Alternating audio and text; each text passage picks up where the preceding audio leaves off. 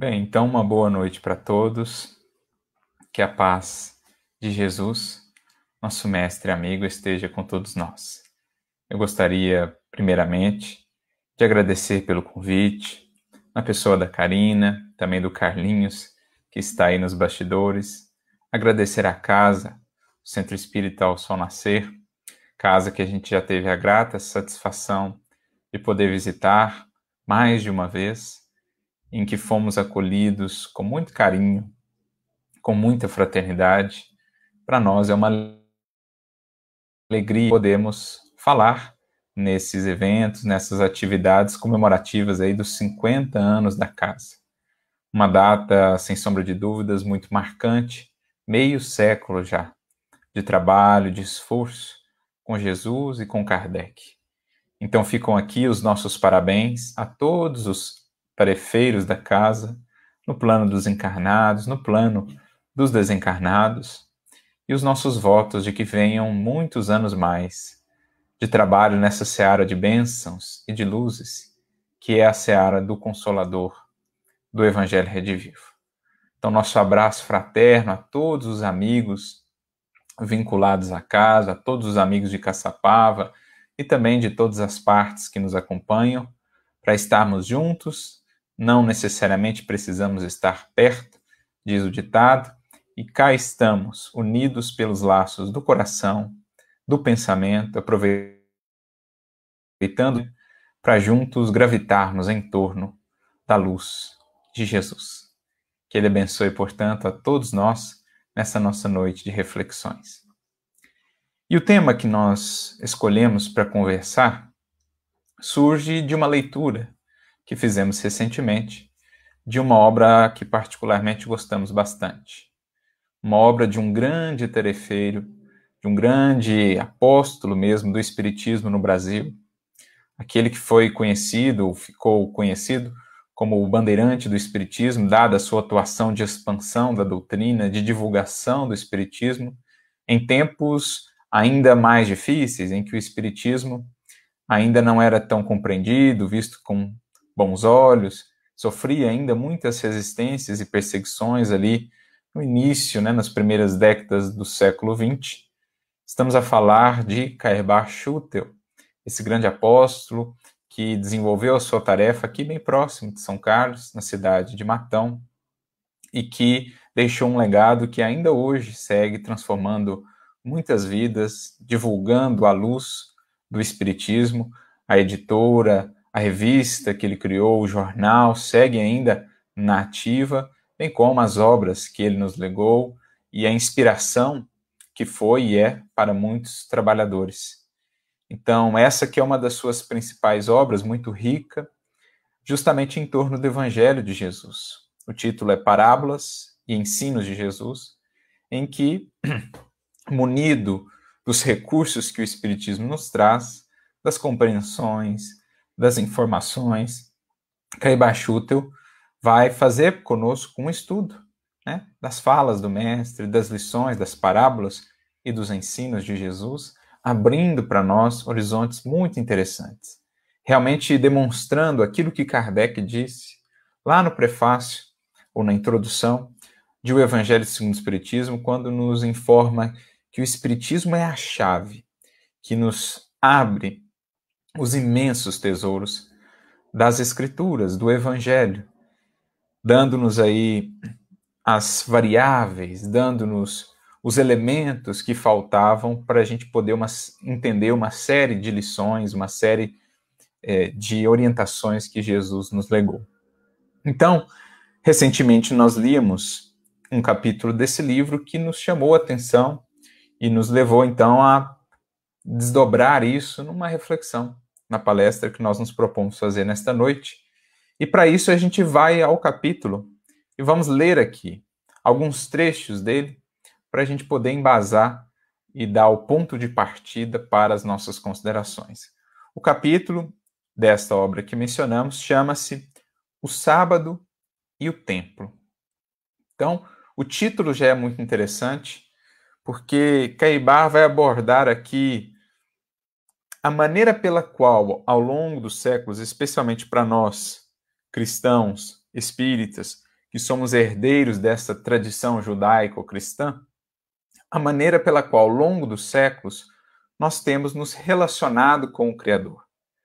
Essencialmente, a nossa reflexão hoje vai girar em torno da lei de adoração, portanto, que é essa lei que estabelece o que é essa busca da criatura pelo Criador, como se desenvolve essa relação da criatura com o Criador. Inclusive, uma das leis que está lá registrada no Livro dos Espíritos, a primeira das leis morais. Então, a gente vai falar sobre isso e Cairbar, ele busca, então, dois elementos que estão associados ao assunto. O sábado, que era um dia, está lá no próprio Decálogo, né? Que deveria ser consagrado ao Senhor, à adoração a Deus, e o templo, que teoricamente ou em tese seria ali um local consagrado à adoração ao Senhor. Então, o sábado está para o tempo, assim como o templo está para o espaço. O sábado seria o representante do templo uh, no que diz respeito ao tempo, né? Seria o correspondente do templo no tempo. Não sei se ficou confuso, mas essa é a ideia. Ele, ele cumpre o mesmo papel que o templo tem para o espaço, o sábado teria para o tempo. São delimitações que nós estabelecemos nesse processo de adoração uh, com o Criador ou ao Criador, que terão a sua razão de ser, que terão a sua função, mas que a gente vai ver, muitas vezes nós as desnaturamos. Nós nos desviamos do propósito que tinham, da finalidade que tinham o sábado e o templo, nos perdendo ou nos afastando daquilo que é a essencialidade, daquilo que é o fundamental no que diz respeito à adoração. É sobre isso que Caibá vai falar conosco.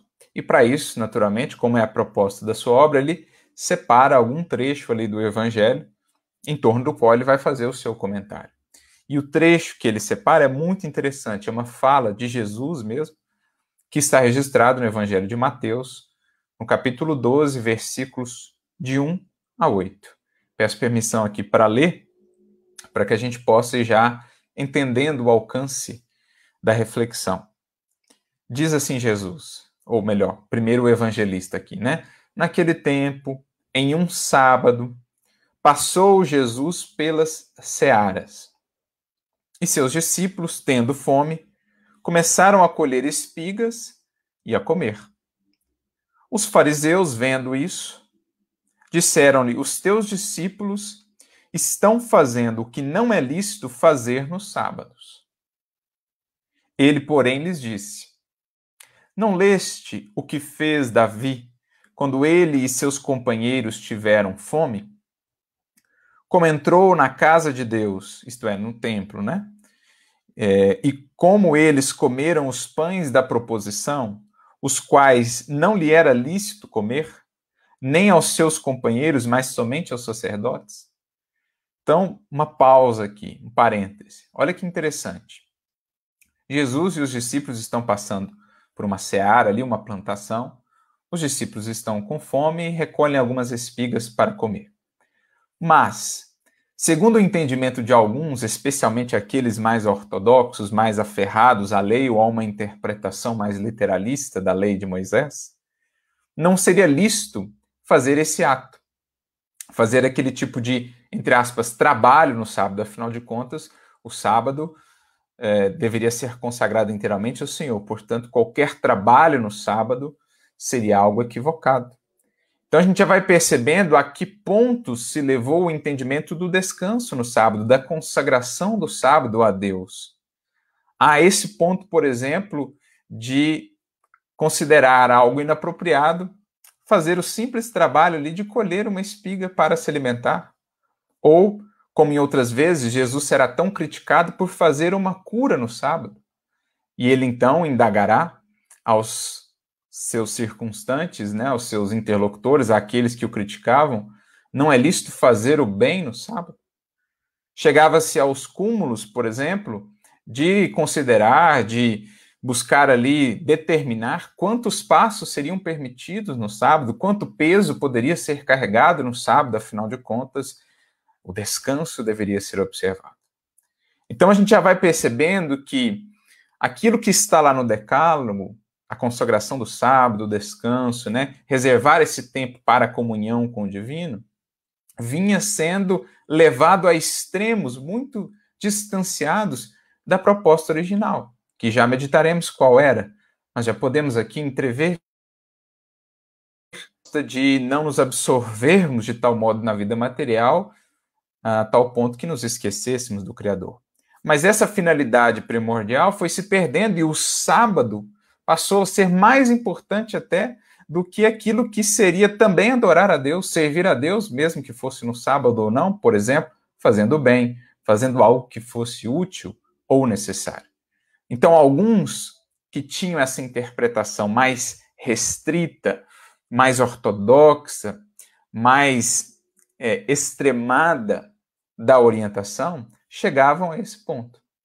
E é aqui que Jesus começa a contrapor a esses que se baseavam na lei, né, nas escrituras, para ter essa visão tão fechada, tão, é, digamos assim, restritiva.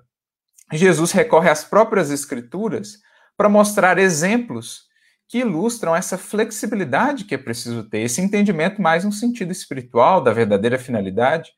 Então, por exemplo, Jesus recorre a grande figura de Davi, que para eles era muito reverenciada, e diz: Vocês não se lembram daquela vez que Davi e os seus, no momento lá de necessidade, se utilizaram do pão, os, pão, os pães da proposição que ficam lá dentro do templo e que são ofertados, ficam ali como que uma oferta ao Criador e que só poderiam ser comidos pelos sacerdotes depois de um determinado período. No momento de necessidade, porque eles estavam ali em uma situação difícil, Davi e os seus comeram os pães da proposição. Então Jesus está mostrando, olha, se ele fosse entender, interpretar, se a gente entender interpretar a lei ao extremo do literalismo, desse rigorismo, como é que vamos é, analisar aqui essa postura de Davi, que é tão reverenciado por vocês, que é tão reconhecido? Então Jesus ele vai usando exemplos do próprio elemento em que eles se baseiam, as escrituras, né? a Bíblia hebraica ou o Antigo Testamento para nós, é, e ele vai fazendo essa contraposição, propondo uma reflexão para que a gente saia desses entendimentos muito literalistas, muito rigoristas, que ao longo dos séculos tantas vezes temos repetido. Né? Assim como quando Jesus vai curar, geralmente, muitas vezes pelo menos, ele curava aos sábados justamente para levantar essa questão, porque com isso ele incomodava aqueles mais rigoristas que consideravam um equívoco amparar alguém no sábado a pretexto de servir a Deus. Mas será que Deus não estaria mais feliz ainda de que a ocasião fosse aproveitada para ajudar alguém? Não seria consagrar ainda mais a Ele a nossa atuação, nosso coração, ajudando alguém do que simplesmente observando sem nada fazer, a pretexto de guardar um descanso? Então, são reflexões muito interessantes que vão surgindo a partir dessa passagem. Mas voltando aqui, prosseguindo, Jesus dá mais um exemplo. Ou não leste na lei que aos sábados os sacerdotes no templo violam o sábado e ficam sem culpa? Digo-vos, porém, e aqui é um ponto importante: aqui está quem é maior que o templo. Essa frase de Jesus certamente gerou um impacto muito grande assim como mais tarde ele diria que né, aquele templo seria destruído, que ele edificaria um novo templo, essas frases geraram muita polêmica, um grande impacto para aqueles dos antagonistas de Jesus que centralizavam muito a sua experiência com Deus no templo, né? E realmente não entendiam o que Jesus queria dizer com isso. Para eles, o contato com Deus só se daria no templo. E Jesus vem então renovar, dizendo: Olha, existe um templo mais importante do que esse templo de pedra. Existe um local mais fundamental para esse contato com Deus do que propriamente um templo de pedra feito por mãos humanas. Assim como Davi já, ouvia, já havia ouvido lá atrás, quando se propôs inicialmente a construir o templo, o próprio Criador, por meio do, de um profeta, diz a ele: Por acaso eu vou habitar apenas templos feitos por mãos humanas, eu habito todo o universo, eu habito todos os lugares, né? eu estou em toda parte. Então Jesus já está trazendo aqui uma outra reflexão. Primeiro sobre o sábado e também sobre o templo. Então, sobre esses dois elementos que são correspondentes, né, um relativo ao tempo, outro relativo ao espaço, que seriam delimitações da nossa relação com Deus no tempo e no espaço, Jesus já começa a questionar, convidando-nos como que a transcender essas limitações que a gente vai estabelecendo ao longo dos séculos para a nossa relação com Deus. Então, aqui está quem é maior do que o tempo. Então, Jesus vai dizer: ó, tem alguma coisa que é mais importante. Se você se fixar só no templo de pedra, só no templo material, você pode perder de vista o que é mais importante nesta relação. Mas se vós tivesses conhecido o que significa misericórdia quero e não holocaustos, não teríeis condenado os inocentes, porque o Filho do Homem é Senhor do sábado. Jesus recorre aqui a uma frase de um profeta, lá dos profetas de Israel, essa misericórdia quero e não holocaustos, ou e não oferendas, em algumas traduções, como a dizer assim, o que é mais importante em termos de serviço, de adoração a Deus? As ofertas que a gente leva lá ao templo, materiais, né, as ofertas que eram é, levadas lá, no caso animais e tal, ou a misericórdia? O que, que é mais importante? as fórmulas religiosas, a ritualística, a liturgia ou o serviço semelhante, a justiça, a misericórdia, o bem que é realizado. Esse tipo de questionamento Jesus o fará inúmeras vezes ao longo de todos os evangelhos, ao longo da sua atuação. Está registrado em várias passagens, e mesmo em algumas parábolas, em que ele foca justamente esse aspecto.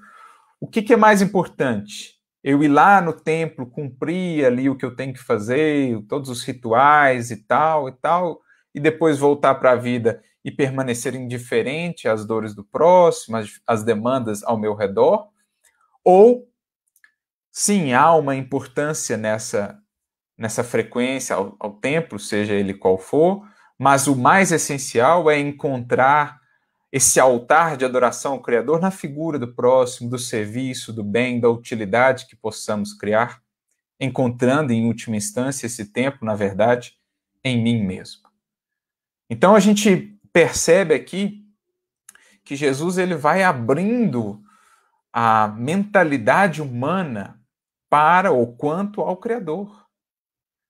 Nós que materializamos sempre ao longo dos séculos muita figura de Deus pela nossa própria materialidade, enquanto espíritos ainda tão imperfeitos, e com isso também materializamos muito a nossa relação com Ele, né? criando essa necessidade quase que absoluta de elementos exteriores de adoração e lugares específicos, horas específicas. Jesus está dizendo: vamos tentar espiritualizar isso, vamos transcender.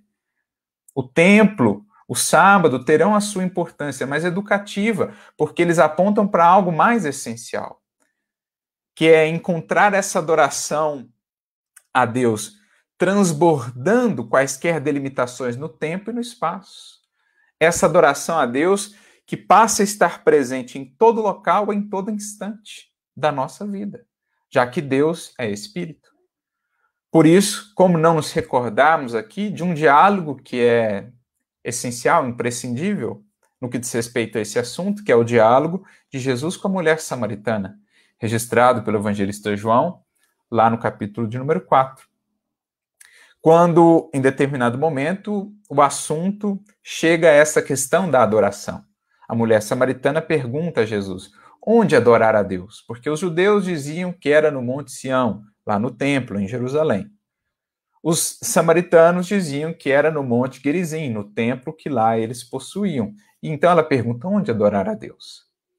E a resposta ou as considerações de Jesus, então, ficariam gravadas para os séculos, mostrando-nos o que é a lei de adoração em sua proposta essencial. Jesus dirá: mulher, é chegado o tempo, é chegada a hora em que os verdadeiros adoradores adorarão meu Pai em espírito e em verdade. Nem em Jerusalém, nem em Gerizim, em espírito e em verdade. Porque Deus é espírito, diz ele, e busca aqueles que o adoram em espírito.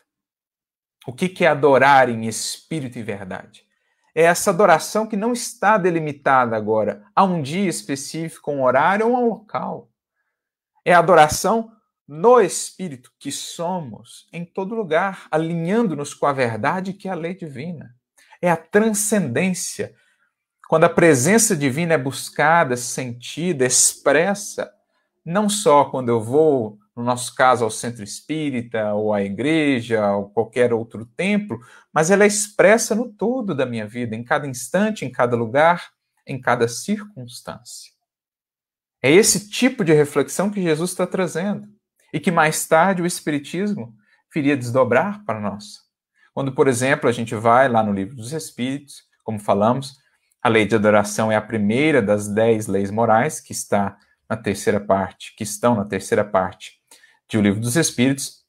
Se a gente vai, por exemplo, à questão 653, os Espíritos nos dirão que a verdadeira adoração é a do coração. Portanto, o templo da própria criatura. O coração convertido nesse templo, nesse altar, onde, pelas ofertas que ali fazemos de amor, de bondade, de perdão, de indulgência, estamos verdadeiramente nos consagrando, adorando o Criador. Por isso eles dizem: a verdadeira adoração é a do coração.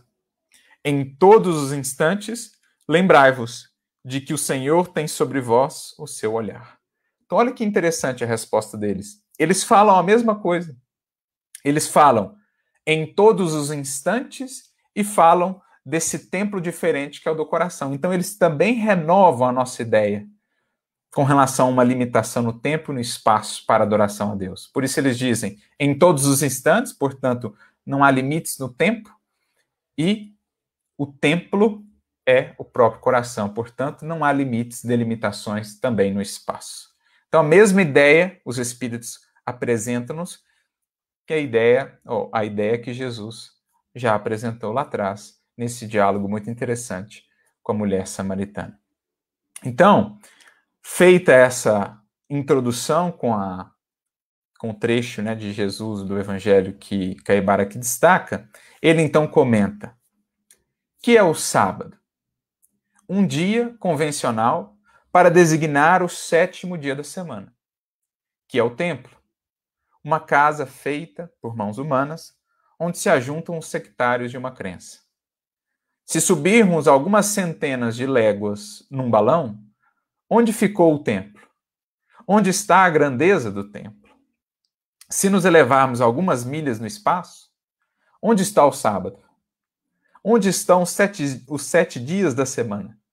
Onde está o dia? Onde está a noite? Que é a noite? Todo o hemisfério está banhado de luz e nas alturas tudo é luz. O sábado, como o templo, pertencem à terra. Aquele que é da terra só trata das coisas da terra, do sábado, do templo, do dia, da noite, porque não conhece as coisas do mundo espiritual.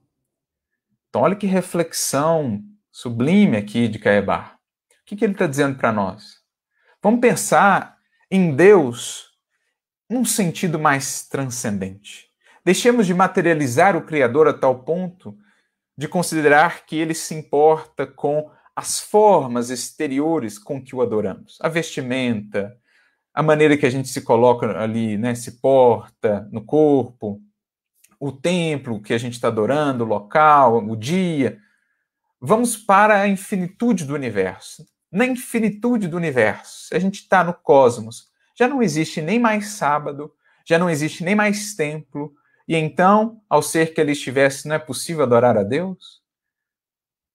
Pela, por essa reflexão, Caibar quer nos dizer o seguinte: ampliemos as nossas pers perspectivas quanto ao Criador e entendamos o que é essa proposta de relação. Para o Criador, o que será mais importante? O local, o tempo, a forma? Ou o que vai no coração do ser, onde quer que ele esteja, seja quando for? Para esse Criador que conhece todas as coisas, que criou essa infinitude de criação, o que é limitado, transitório, efêmero, material, será mais importante do que aquilo que é espiritual, divino por excelência, perene.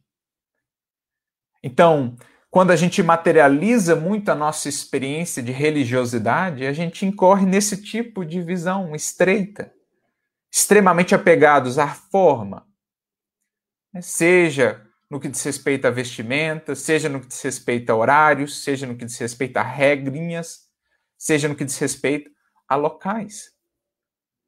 Tudo isso terá uma finalidade educativa de auxiliar os nossos processos de aprendizado, mas não pode restringir as expansões do nosso pensamento, do nosso sentimento.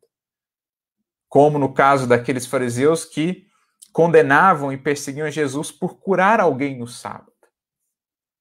Claro, existiu a orientação lá no Decálogo quanto ao sábado, mas o que é a ideia ali naquela orientação? Precisamos entender isso. Qual é a ideia que está ali por trás? A ideia é que não fôssemos de tal modo absorvidos pela vida material, pela rotina do mundo, pelo corre-corre da vida na matéria, a ponto de esquecer as coisas divinas. É isso que está lá naquela proposta do Decálogo, para santificar o sábado, para que não nos esquecêssemos da efemeridade da nossa trajetória aqui no mundo, para que não esquecêssemos a finalidade de aqui estarmos aproveitarmos os recursos que aqui recebemos para construir valores para a eternidade, para nos aproximarmos do Criador pela harmonia com as suas leis. Então, uma finalidade educativa, não uma limitação, a tal ponto que, para observar então esse mandamento, eu estou impossibilitado de amparar alguém no sábado, de fazer algum movimento, alguma ação útil no sábado ou necessária, como no caso dos discípulos colhendo as espigas, Jesus curando os, os enfermos no sábado, ou fazendo algum bem no sábado. Não pode ser maior essa fórmula, essa orientação que tinha um, um, uma característica educativa e que acabou absorvendo aqueles corações, aquelas consciências nesse rigorismo da lei, das regras. Por isso, Jesus vai dizer, isso está no relato de Marcos, né? O sábado foi feito para o homem e não o homem para o sábado.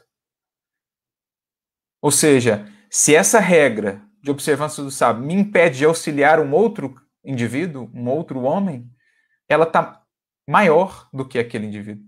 Ela passou a ocupar uma preponderância maior, passou a ser mais importante do que o próprio ser humano para o qual a regra foi feita, no sentido de alertá-lo, no sentido de educá-lo, para que não se esquecesse das coisas divinas. Mas se eu coloco ela acima a ponto dela ser um impeditivo para amparar, ela perdeu a sua função, ela perdeu a finalidade, ela usurpou a posição que cabe à criatura humana. Assim também, pensando no nosso caso, um centro espírita, as muitas regras que por vezes criamos e que acabam sendo impeditivos ao auxílio, ao serviço, ao acolhimento. Quando, por causa de alguma regra, de alguma coisa que poderia ser flexibilizada, analisada, melhor compreendida, eu não acolho, eu não oriento, eu não dou espaço, eu não abro possibilidades para alguém que busca um centro espírita, para quem quer conhecer o espiritismo, por exemplo. Então a gente tem que tomar muito cuidado com essas regras que a gente vai criando né? ou essa interpretação muito rigorista que nos afasta da essência da lição, da proposta educativa que ali está inserida. Então, está lá sim no decálogo. A orientação quanto ao sábado, que não é não é um, digamos assim, o sábado como nós o temos hoje, é um, é um momento, é reservar momentos, reservar um período da nossa vida aqui na matéria para estarmos mais dedicados às coisas divinas. Mas, no fundo, a proposta é que essa ligação com o Criador, essa experiência com o divino, transcenda para todos os instantes da nossa vida, não apenas um período específico. Quando entendemos, por exemplo, que no lar, no trabalho, seja onde for, podemos também nos consagrar a Deus, porque isso se dá internamente. Não é com posturas exteriores ou atos exteriores de religiosidade, mas essencialmente com a maneira com que agimos no lar, no trabalho, seja onde for. Se o fazemos com humildade, com amor, com benevolência, com carinho, com compreensão, nós estamos indo até além do que lá está proposto. Lá falava-se da consagração de um dia, nós já estamos partindo, vamos entendendo com Jesus que precisamos buscar a consagração de todos os dias, de cada instante da nossa vida ao Senhor. Essa é a ideia. Frisa-se também na orientação do Decálogo a importância aqui na matéria do descanso, que faz parte até da lei de trabalho, como vemos no Livro dos Espíritos também. Mas, essencialmente, é essa ideia de que a nossa vida material ela não pode nos absorver a dessa busca. Agora, quando a gente vai ganhando em consciência cada vez mais, vamos entendendo que, na verdade, todo o nosso tempo precisa estar preenchido de, de realização, de harmonização com a lei divina. E aí a gente está entendendo a essência da lição, que era justamente o que esses que atacavam Jesus, que o condenavam, não conseguiam entender. Muito presos que estavam à forma, muito presos que estavam à literalidade, reduziam a sua experiência ali de consagração a Deus ao sábado, muitas vezes portando-se de maneira indiferente, dura com os outros corações ao longo de toda a semana, de todo o restante da semana. Ou consagravam-se, né, ou entendiam que a sua adoração estava ali delimitada no templo, mas saindo do templo eram indiferentes, duros, ríspidos para com seus irmãos. Então é isso que Caibar está trazendo aqui para nós. E é o que Jesus nos fala no Evangelho. O sábado foi feito para o homem e não o homem para o sábado. E é o que ele conclui aqui no trecho que Caibar destacou. O filho do homem é senhor do sábado. Então, o servir a Deus, o expressar a natureza divina em nós, esse filho do homem, do qual Jesus é o modelo, o arquétipo, mas expressar essa natureza divina em nós deve ser mais importante do que regras exteriores. Porque se eu estou fazendo isso, eu estou consagrando o meu tempo, que é o mais importante, a Deus. E é o que Jesus, os discípulos ali faziam. Da mesma forma, o templo. Se o sábado é essa delimitação no tempo, o templo era a delimitação no espaço. Quantos não reduziam o seu processo de adoração ao templo, e como dizíamos, eram indiferentes, duros, egoístas, orgulhosos para com seus irmãos para fora do templo. Quantos não reduziam a sua experiência com o divino às ofertas que faziam no templo, mas lá fora não ofertavam seu tempo, a sua compreensão, a sua paciência, o seu amor aos seus irmãos. Por isso a gente vai ver uma parábola muito interessante de Jesus que vai tratar exatamente desse assunto, que é a parábola do bom samaritano. Na parábola do bom samaritano, Jesus coloca ali o samaritano que era tido por herético, justamente porque não seguia as mesmas fórmulas de adoração que os judeus. Não adorava no mesmo templo, né, lá no templo em Jerusalém, não ah, seguia os mesmos livros, todos os mesmos livros que os judeus é, seguiam, não tinham as práticas religiosas idênticas às dos judeus, por isso eram por eles considerados heréticos. E ali também Jesus acrescenta na parábola um levita e um sacerdote, que eram representantes justamente do templo, né, desse processo de adoração, e ele constrói majestosamente a parábola, que a gente encontra lá no capítulo 10 do Evangelho de Lucas, de modo que o indivíduo está ali caído, não é possível identificá-lo, sua origem, a sua condição, o seu passado, não é possível identificar nada a respeito dele, a não ser que é um ser humano, que é uma criatura humana. Passam por ele, então, o sacerdote, em primeira instância, e o levita em segunda instância. Ambos deixando Jerusalém na estrada que ia para Jericó. Muito provavelmente estavam lá em Jerusalém oficiando no templo, fazendo seus ofícios no templo, porque existia um revezamento ali dos sacerdotes que se dirigiam, faziam lá o seu período de, de trabalho no templo e depois retornavam às cidades em que moravam. Nem todos moravam em Jerusalém propriamente. Então, muito Provavelmente, Jesus constrói a parábola para indicar que eles voltavam do templo, onde lá levaram as ofertas, né? receberam ali as ofertas das pessoas, fizeram todos os trabalhos e atividades ali que competiam ao sacerdote, especialmente também ao levita, E aí, saindo do templo, quando tem a ocasião diante de um irmão caído, passam indiferentemente à distância. Porque tinham também as regras de pureza a ser mantida, não podiam sacerdote de alguém, de alguém que estivesse sangrando, pois estaria impuro, perderia sua pureza ritual, não poderia se aproximar de um gentio, pois também perderia sua pureza ritual. Então, na dúvida e na indiferença, ele passa a distância e assim também o levita. E aí Jesus faz o contraponto. O samaritano, tido por herético, vem naquele caminho, encontra o irmão caído, não sabe se é um judeu, se é um samaritano, enfim, vai em direção a ele e o auxilia. Derrama sobre as suas feridas o azeite e o vinho, o mesmo azeite e vinho que o sacerdote derramava lá no templo em oferta a Deus, no altar de pedra. O samaritano faz no altar do irmão, do coração sofrido. Olha que contraposição, olha que paralelo que Jesus faz né?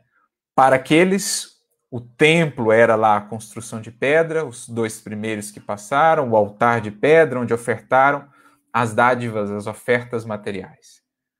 No caso, o samaritano, para ele o templo foi aquele lugar, a estrada, porque no fundo ele acessava o seu coração. O altar foi o irmão caído, onde ele então ofertou não simplesmente azeite e vinho, mas ele derramou sobre aquele coração a bondade, a caridade, a paciência, né? o que ele tinha de melhor, a fraternidade. Então, Jesus, com essa parábola, quer justamente ilustrar para nós o templo maior deve ser o do coração. Não podemos reduzir a nossa experiência com o divino apenas àquele local específico. Ela tem de transcender e encontrar aplicação no todo da nossa vida, seja onde for quando nos consagramos ao bem, ao auxílio ao semelhante, estamos fazendo daquele lugar um templo porque estamos acessando o templo maior do nosso coração. Essa é a mensagem sublime que Jesus está transmitindo com essa parábola. E é o que Caibar está nos convidando aqui a refletir a respeito. Assim também como no tempo, não simplesmente num dia específico, ou no momento do estudo, ou no momento da sopra fraterna, ou no momento da atividade, mas no todo da nossa vida, preenchendo esse todo da vida, realmente com esse espírito divino que se utiliza de nós, então, Pai Criador que encontra em nós, então, um instrumento para levar aos que necessitam alívio, consolo, instrução, luz, força para seguir. Por isso, Caibar vai dizer aqui um pouco mais adiante, né? Jesus é maior que o templo. O discípulo não deve ser maior, mas deve ser como o mestre. O discípulo de Jesus é maior que o templo. O que Caibar está dizendo para nós? Adianta eu frequentar anos e anos a fio, uma encarnação inteira, toda semana, mais de um dia na semana o tempo, e não fazer de mim um ser melhor? Não fazer de mim uma versão maior, mais aperfeiçoada? Por isso que o discípulo de Jesus, o seguidor de Jesus é maior que o templo, porque ele encontra o templo em si mesmo. Quando ele transcende o templo e passa a aplicar o evangelho no todo da sua vida, ele está entendendo a essência. Não que o centro espírita ou o templo de qualquer denominação não tenha sua finalidade, claro que tem. Lá nós nos encontramos, lá nós trocamos experiências, aprendemos juntos, vivemos a fraternidade, comungamos do mesmo ideal. Mas, no momento como que estamos vivendo, em que não temos podido acessar aos templos materiais, isso impossibilitará o nosso processo de adoração, de vivência da lei divina? Claro que não, porque o discípulo é maior que o templo. A construção de pedra passará. O espiritismo vivido é o verdadeiro templo. Como diz Emmanuel, o espiritismo é um templo. O centro espírita realmente não é a, a obra de pedra que um dia vai deixar de existir. O centro espírita são os laços construídos ali entre aqueles corações encarnados e desencarnados que ali estão. E para vivenciar isso, para usufruir disso, a gente não precisa do espaço específico. Claro, tem a finalidade educativa, quando pudermos retornar, retornaremos com alegria ao centro espírita, aos nossos templos, mas sem nunca perder de vista isso aqui. Que a nossa adoração, a nossa experiência do contato com o divino precisa superar esses limites de espaço e de tempo. Ah, o dia específico da reunião, ah, o dia específico daquele trabalho. Não. É na rua, é no aqui, é no agora a oportunidade de algo fazer, consagrando-nos a Deus. Por isso ele prossegue: é, Jesus é Senhor do sábado. O discípulo de Jesus é Senhor do sábado. O sábado foi feito para o homem e não o homem para o sábado. Que é o que a gente acabou de falar com relação ao tempo também. O sábado fica na terra. A alma sobe para o céu. Então, isso são circunstâncias, delimitação no tempo e espaço, relativas à matéria, mas para o espírito, a adoração em espírito e verdade, ela não se limita àquilo que diz respeito à matéria, tempo e espaço. É, o sábado fica na terra, a alma sobe para o céu, o espírito se expande né, para além das limitações da matéria e dos sentidos. O templo caem as chuvas, sopram os ventos e é grande a ruína daquela casa. O espírito Quanto mais sopram os ventos, mais o espírito se eleva. Quanto mais descem as chuvas, mais para o alto se dirigem as almas. Então, olha o que ele está dizendo, que bonita comparação, né, de Caibar? Muito feliz aqui no seu comentário. O templo está sujeito a alguma coisa que possa lhe prejudicar aquele espaço, daqui um dia, daqui algum, algum tempo, por algum motivo, alguma ocasião, podemos não ter mais aquele espaço, mas se tivermos aproveitado aquele espaço para construir, encontrar e é, desenvolver esse templo íntimo, não importa, caiam as chuvas, as tempestades, venham os reveses que forem, percamos inclusive o espaço, teremos conosco esse espaço íntimo que se amplia ao infinito para a comunhão com Deus. É isso que ele está dizendo. E aí, é, ele vai dizer aqui, né? Formal desprezo manifesto mestre para com o templo. Aqui está quem é maior do que o templo. Jesus mesmo, em algum momento, dirá que aquele templo né, seria destruído, como que numa previsão do que de fato aconteceu, mas ele então também acrescenta: edificarei um novo templo em três dias, fazendo uma referência à sua ressurreição, passados três dias da crucificação, mas uma referência ao Espírito, portanto, que é o templo que ele edificaria para a humanidade, ensinaria para a humanidade a buscar a Deus, o, o templo do Espírito. É isso que Jesus quer dizer. Aqui está quem é maior do que o templo. Coisa secundária é o sábado. O filho do homem é senhor do sábado. Sábado, templo, sacerdotes, holocaustos, né, oferendas e sacrifícios não fazem parte da religião de Deus são preceitos e formalidades humanas que desaparecem ao rugir da tempestade e ao correr do tempo. Então, são elementos, formalidades, convenções humanas que terão finalidades educativas, auxiliares, mas que com o tempo cada vez mais prescindiremos disso, que é inclusive a proposta espírita, não tendo sacerdotes, não tendo liturgia, focando nessa adoração em espírito e verdade espiritualizando as nossas ofertas, ofertando não mais elementos materiais, mas ofertando agora o coração em dádivas de amor, de bondade, de fraternidade. Essa é a proposta fundamental que a gente vai aprendendo com a lei de adoração à luz do Evangelho, à luz da doutrina espírita. Então é muito bonito, muito pertinente esse comentário de Caebar, dá-nos muito a refletir, especialmente nesse momento em que estamos privados das nossas reuniões presenciais, do templo ali presencial, da ida ao centro espírita, mas que de maneira nenhuma estamos privados de adorar transcendendo o templo e transcendendo o tempo para realmente preenchermos o todo da nossa vida, tempo, espaço, seja onde for, com mais presença divina, com mais expressão do amor, que é por excelência a adoração a Deus. Nós nos recordamos aqui então de uma fala do apóstolo Paulo, que vem exatamente nesse sentido, é, complementando aquilo que Jesus é, trouxe no diálogo com a mulher samaritana, nessa passagem que Caibá destacou para nós. Quando Paulo, na sua epístola aos Hebreus, lá no capítulo 13, versículo 10, ele nos diz sinteticamente: temos um altar. Como a dizer que cada um de nós, espíritos imortais, trazemos intrinsecamente dentro de nós um altar. Em outro momento, na sua carta aos Coríntios, primeira carta aos Coríntios, no capítulo 3, ele vai dizer: Não sabeis que vós sois o templo de Deus e que o Espírito de Deus habita em vós? Então vejamos a lucidez, a lucidez do apóstolo Paulo já aquele tempo. Né? Então, Emmanuel vai comentar no capítulo 93 do livro Fonte Viva, esse versículo de Hebreus que nós destacamos. Temos um altar.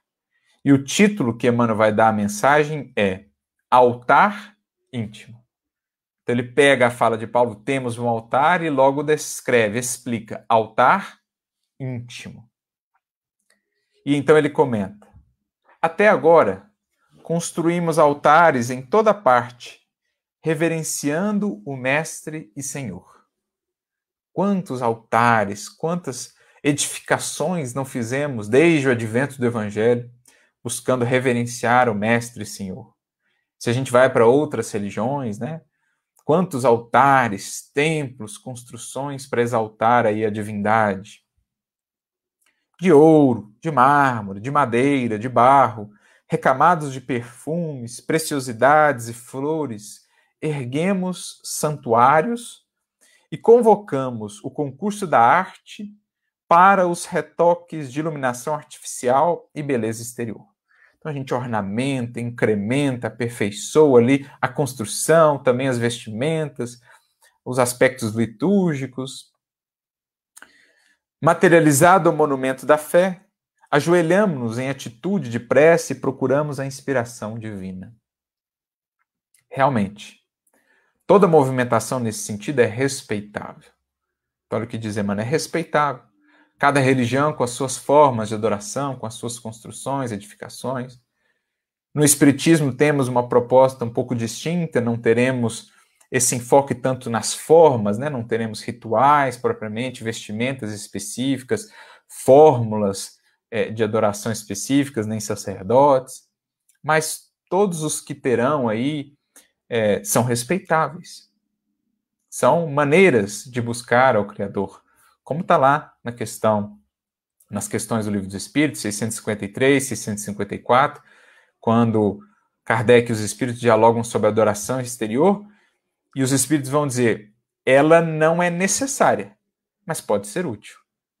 Ela não é o fundamental para buscarmos a experiência com o divino, mas ela pode ser útil. É, tanto é que muitas experiências religiosas, as terão. Mas não é o, não é o necessário, o mais essencial. Elas são auxiliares, elementos de apoio, de auxílio, mas é perfeitamente possível encontrar essa experiência prescindindo desses elementos. Então, toda movimentação nesse sentido é respeitável, diz Emmanuel. Ainda mesmo quando cometemos o erro comum de esquecer os famintos da estrada em favor das suntuosidades do culto, porque o amor e a gratidão ao poder celeste, mesmo quando mal conduzidos, merecem veneração. Então, olha o que Emmanuel diz aqui: mesmo quando a gente comete esse erro, que tem sido comum ao longo dos séculos, da gente preocupar muito com as suntuosidades da, suntuosidades da adoração ou das edificações, esquecendo de que os recursos poderiam ser melhor aproveitados para amparar os necessitados. Mas mesmo assim, nessa má condução, merece respeito, veneração, ou essa veneração ao Criador. Né? Claro que a gente vai ponderando sempre, com equilíbrio cada vez mais, é, essa nossa utilização dos recursos, né? no que diz respeito à experiência religiosa. Todavia, prossegue Emmanuel, é imprescindível crescer para a vida maior. Lembra lá a ideia do transcender espaço e tempo na busca do divino, na busca dessa vida maior?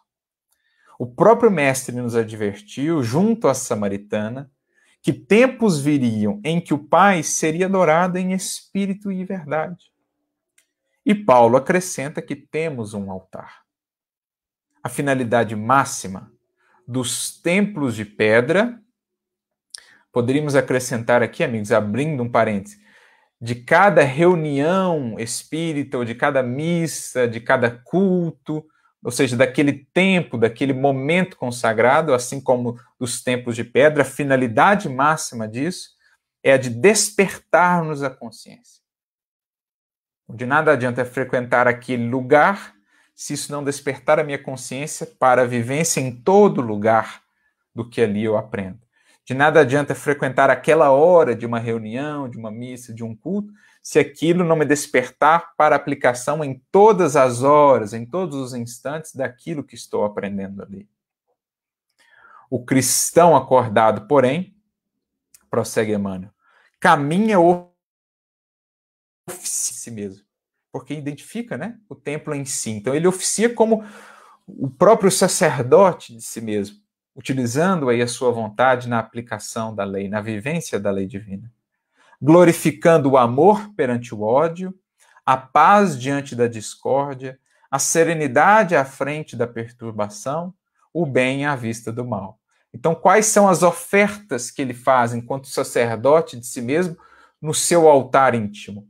o bem diante do mal, o amor diante do ódio, a paz diante da discórdia, a serenidade diante da perturbação. Para isso eu não preciso estar no centro, não preciso estar em um tempo, não preciso ser uma hora específica.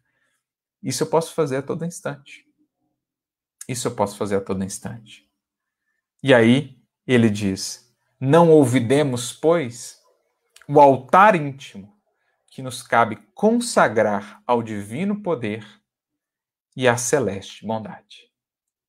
Não ouvidemos, pois, o altar íntimo que nos cabe consagrar ao divino poder e à celeste bondade. Ele segue aqui mais um trechinho, mas com essa frase nós concluímos essas considerações aqui que Emmanuel nos traz. Para que não nos esqueçamos, todos nós, espíritas ou de quaisquer outras denominações, desse altar fundamental. Se dele nos afastarmos, dessa compreensão da transcendência que a lei de adoração, entendida em espírito e verdade, nos propõe, estaremos presos às fórmulas religiosas, ao rigorismo, ao fanatismo, muitas vezes religioso, que persegue aqueles que adoram de forma exterior de maneira diferente, mas que não consegue ver que essencialmente buscamos a mesma coisa e que se internamente buscarmos o amor, o bem, a instrução, em qualquer experiência ou denominação, estaremos crescendo para Deus.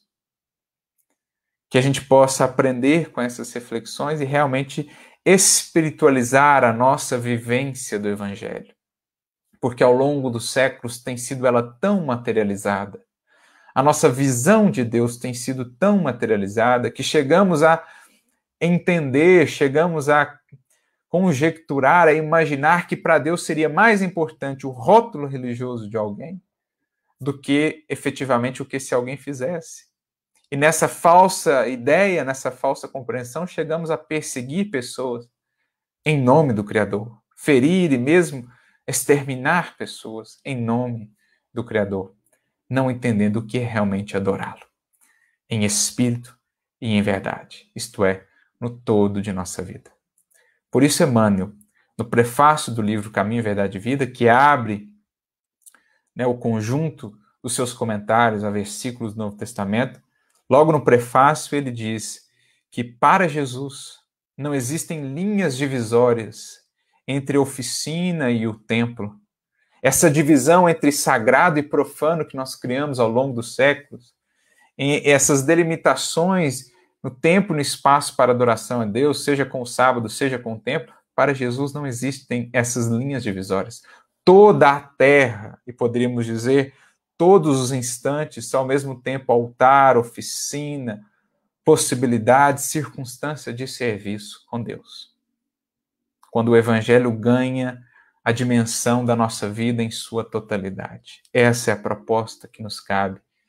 Consagrarmos-nos realmente nesse altar íntimo, pelos sentimentos que ali colocamos como oferta ao Criador da vida, consagrarmos realmente a Ele, fazendo-o por meio dos nossos semelhantes, né? vendo nos nossos semelhantes, na utilidade, no bem que possamos criar essa possibilidade de exercermos a lei de adoração em sua expressão mais legítima e mais profunda.